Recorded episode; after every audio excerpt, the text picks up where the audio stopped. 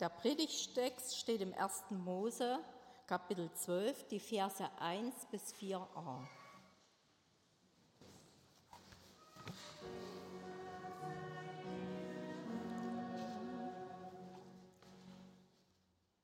Der Herr sprach zu Abraham, Geh aus deinem Vaterland und von deiner Verwandtschaft und aus deines Vaters Hause in ein Land, das ich dir zeigen will.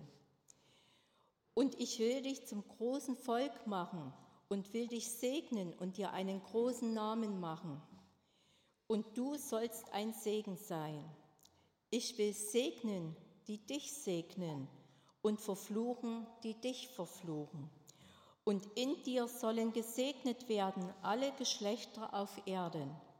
Da zog Abraham aus, wie der Herr zu ihm gesagt hatte.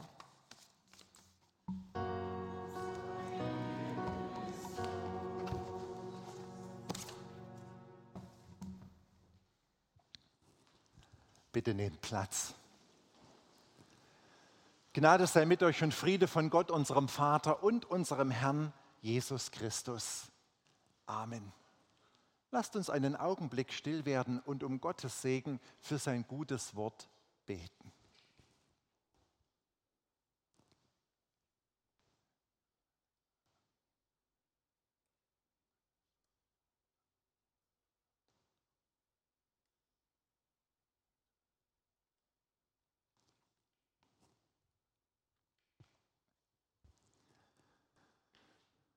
Liebe Gemeinde, war jemand von euch schon mal in dem deutschen Auswandererhaus in Bremerhaven? Ich sehe ein paar Finger, ja, ich war auch schon mal da. Ihr müsst wissen, von 1850 bis 1934 sind fünf Millionen Menschen aus Deutschland und Osteuropa nach Amerika ausgewandert. Fünf Millionen. Die meisten über den Hamburger Hafen, aber sehr, sehr viele auch über den Bremer Hafen. Und deswegen steht dort dieses sehr erlebnisorientierte Museum, das viele Emotionen auslöst, wenn man es mal besucht. Es waren oft junge Menschen, die gesagt haben, der Traum von Amerika, hier beginnt ein neues Leben, in Europa war alles schwierig. Die Wirtschaft, die Industrie hat einen nur ausgebeutet. Die Menschen wollten etwas Neues beginnen, mit ihren Händen ein Haus bauen, ein Feld bestellen, irgendwo leben. Und da haben sie sich was Faszinierendes eingebildet und sind ausgewandert nach Amerika. Es gab zerreißende Abschiedsszenen an den Hafen, weil die ältere Generation wie ich, die ist hier geblieben, die hat gesagt, wir müssen unsere Eltern versorgen, wir haben hier was aufgebaut. Und oft sind junge Menschen ausgewandert, die Babys auf den Arm hatten, Kleinstkinder. Sie konnten nicht viel mitnehmen wie zwei große Holzkoffer. Und dann ging es ab, anfangs auf ein Segelschiff das war unbeständig lang, die Reise bis nach Amerika, oft wetterabhängig. Es gab auch Unglücke. Dann später, nach der Jahrhundertwende, gab es Dampfschiffe. Da war die Fahrzeit zwischen Bremerhaven und New York etwas definierter. Aber trotzdem war der Aufschlag auf der anderen Seite oft ziemlich hart, weil nicht jedem ist der Neustart gelungen in dem fremden Land, in dem unbekannten Land.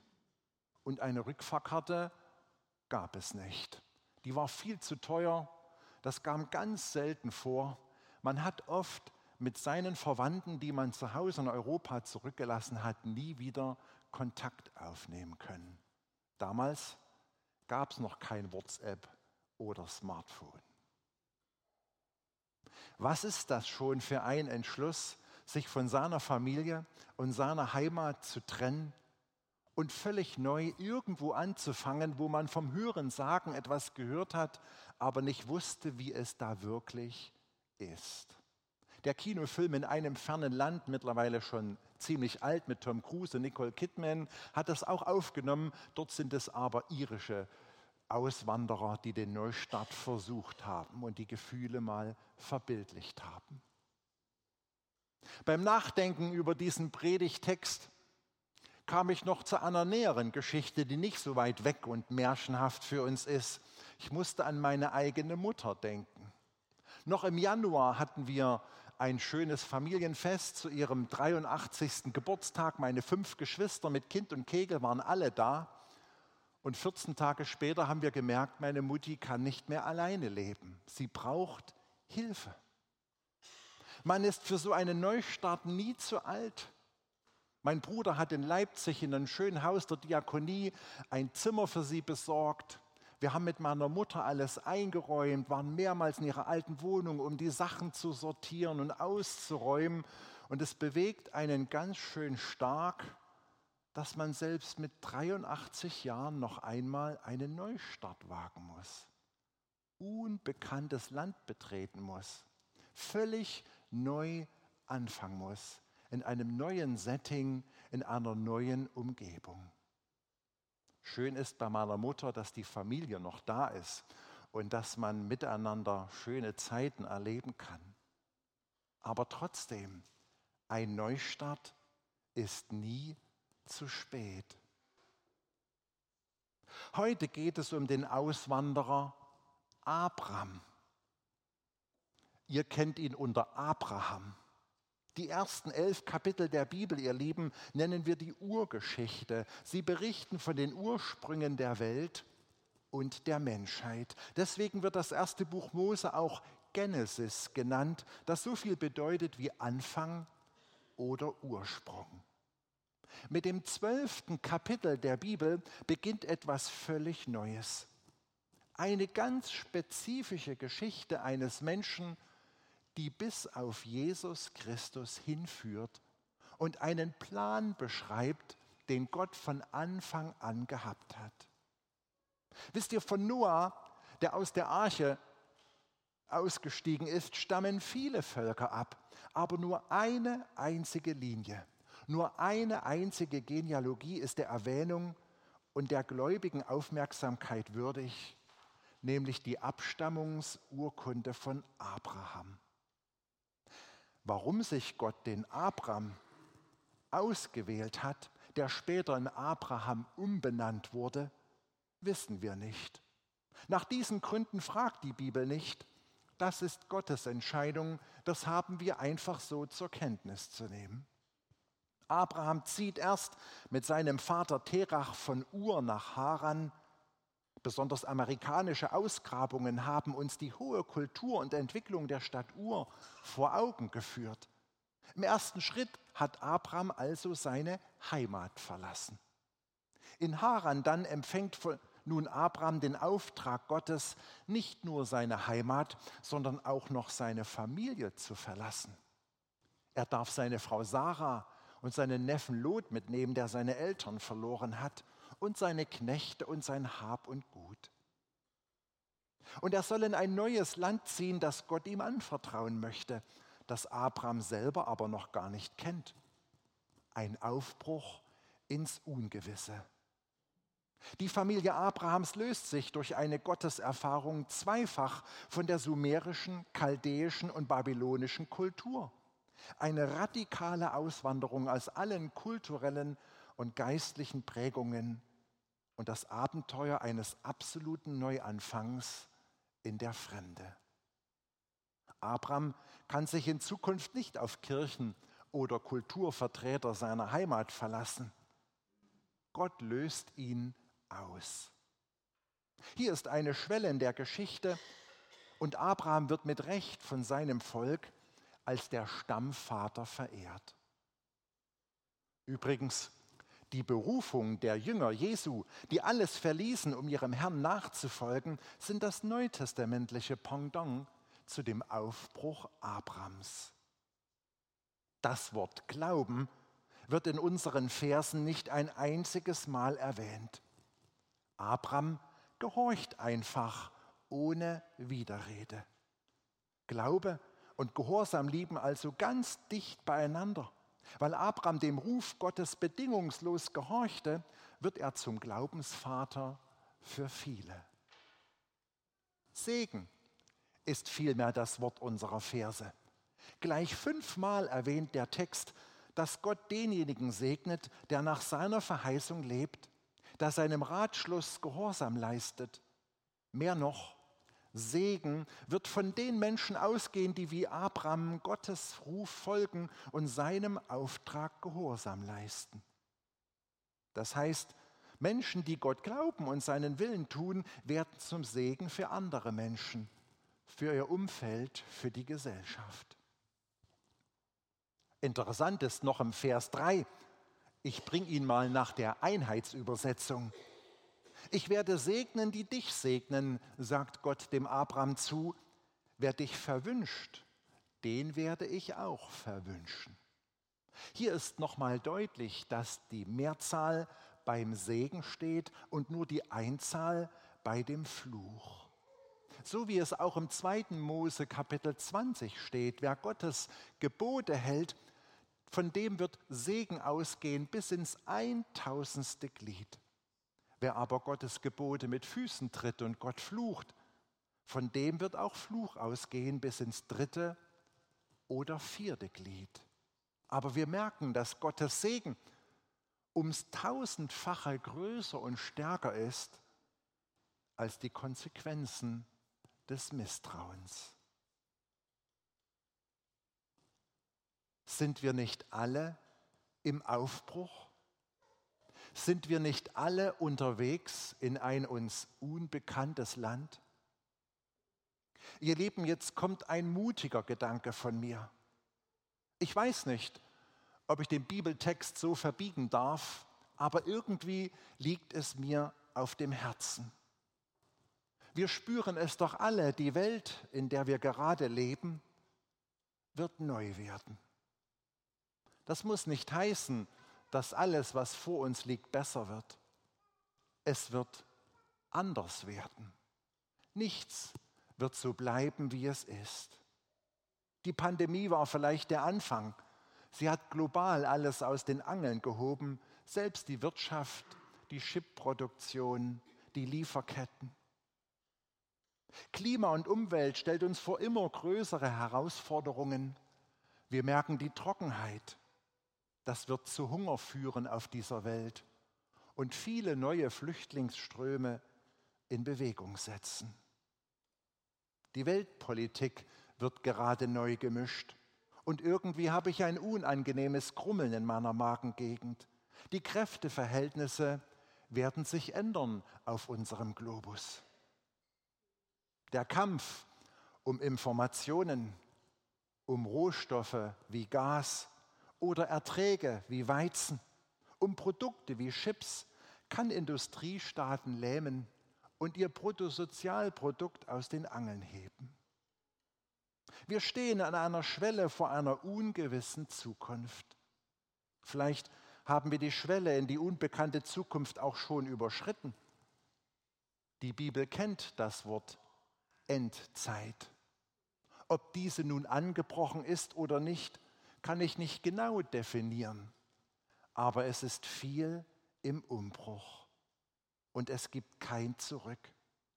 Die Hoffnung, dass man sich auf die Vernunft des Menschen verlassen kann, ist in meinen Gedanken seit dem Ukraine-Krieg endgültig geplatzt.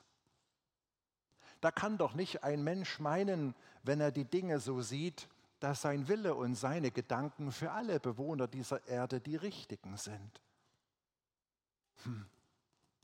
Und jeder, der etwas nachdenkt, kommt zur Erkenntnis, die Bibel hat doch recht. Nun sind wir alle unterwegs in eine unbekannte Zukunft.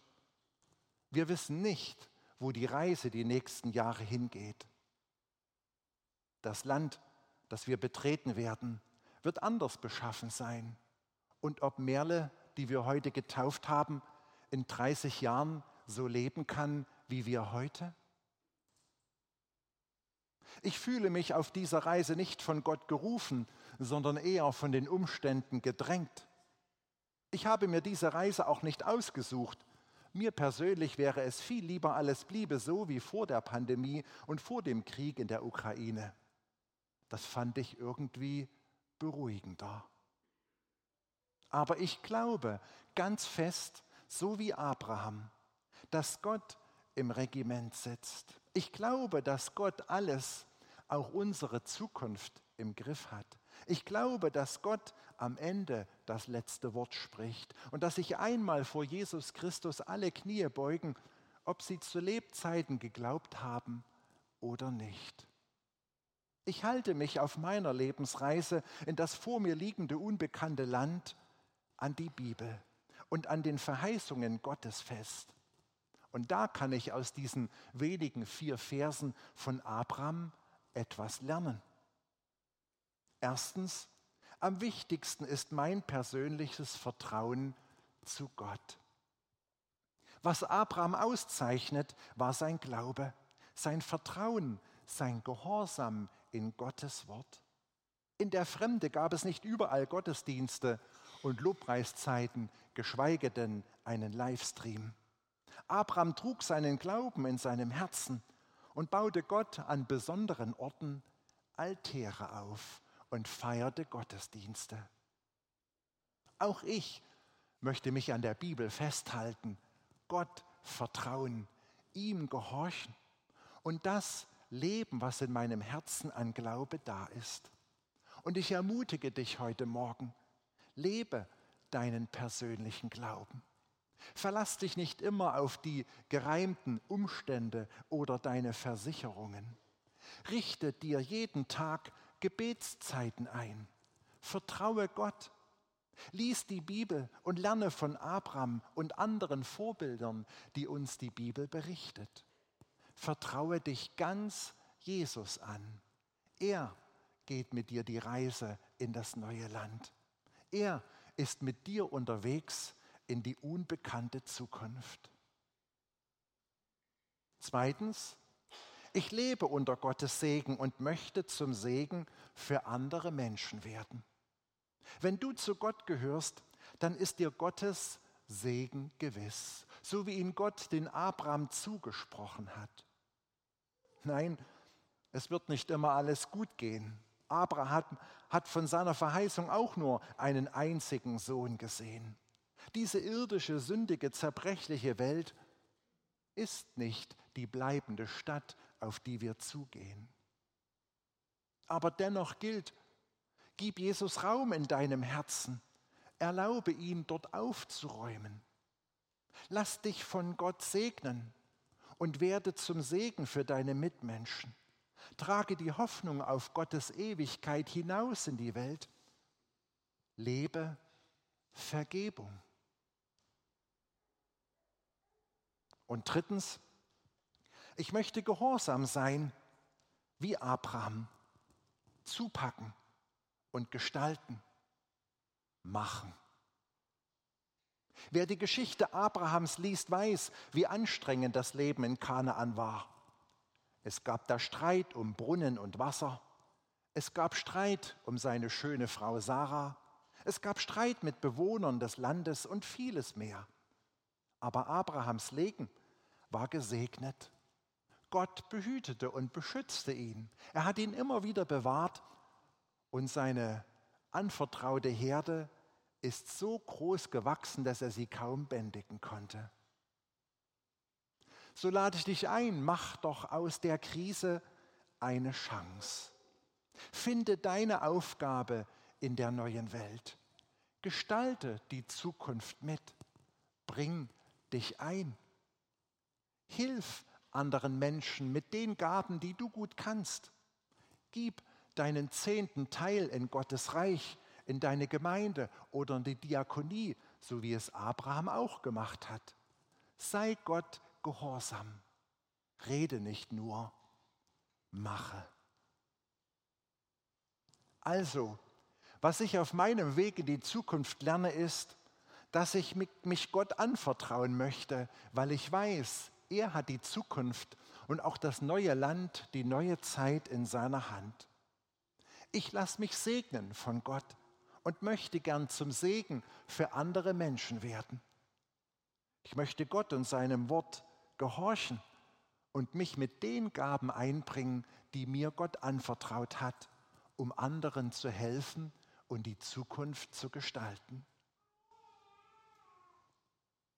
Habe ich es mit meinen Gedanken übertrieben? Habe ich den Bogen von der Abrahams Geschichte zu weit gespannt? Ich wünsche uns als Gemeinde und ich wünsche dir als Person, als Christ einen Ruck im Herzen, einen Ruck hin zur Lust, diese ungewisse Zukunft, dieses unbekannte Land bewusst und mit Gottes Hilfe zu gestalten. Licht anzuzünden, wo es dunkel ist, und zum Licht zu werden, wo Menschen Angst haben und in Hoffnungslosigkeit verstrickt. Ja, wir werden uns wohl von einigem trennen müssen. Es wird vieles anders werden.